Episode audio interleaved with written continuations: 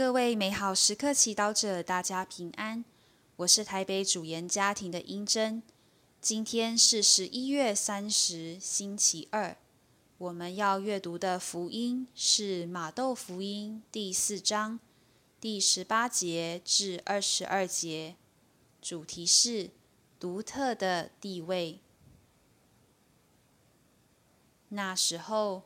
耶稣沿加里勒亚海行走时，看见了两个兄弟，称为波多路的西满和他的兄弟安德勒，在海里撒网。他们原是渔夫。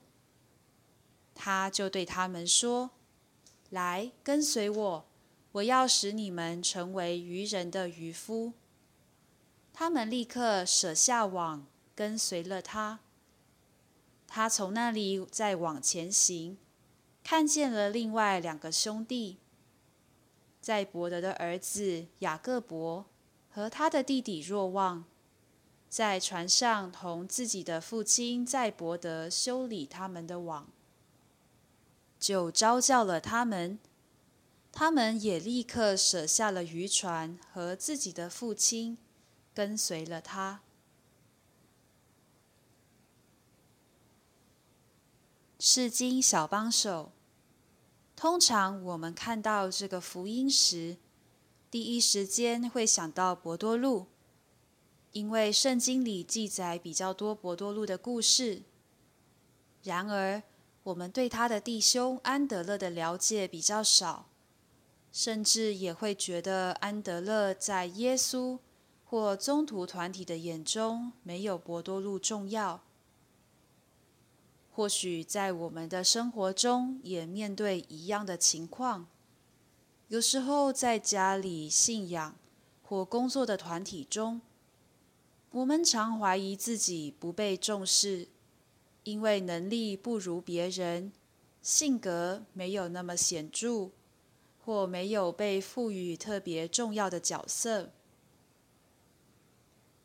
然而，普世教会今天庆祝圣安德勒宗徒的庆日，就是要让我们意识到，安德勒在耶稣的福传使命中是不可被忽略、被取代的。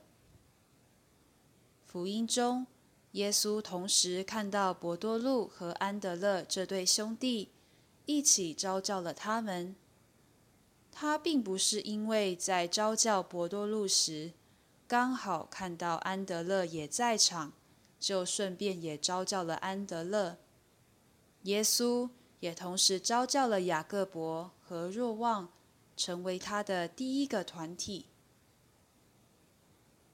你相信，在耶稣的眼里，虽然每个宗徒很独特，但他们都是平等的吗？今天，如果你发现自己陷在比较的漩涡中，就听听耶稣邀请我们把眼光从比较转移到他招教我们的原因。耶稣招教我们成为基督徒，成为他的门徒，不是出于巧合，也不是为了增加教会的人数，相反的。他早已看到我们每个人的独特之处，包括我们的个性、强项或弱点。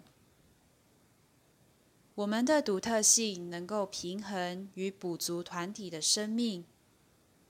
耶稣已经肯定了我们在他的计划中的重要性。那我们是否能够接纳？并肯定自己在耶稣计划中独特的地位呢？品尝圣言，默想耶稣召叫我们来跟随他，他是如何凝视着我们，肯定了我们。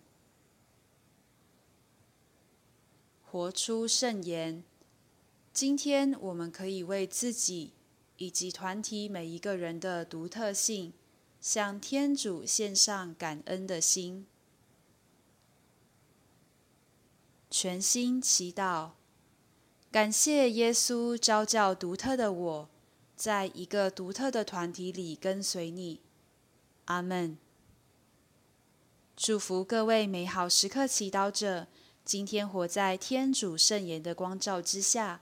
我们明天见。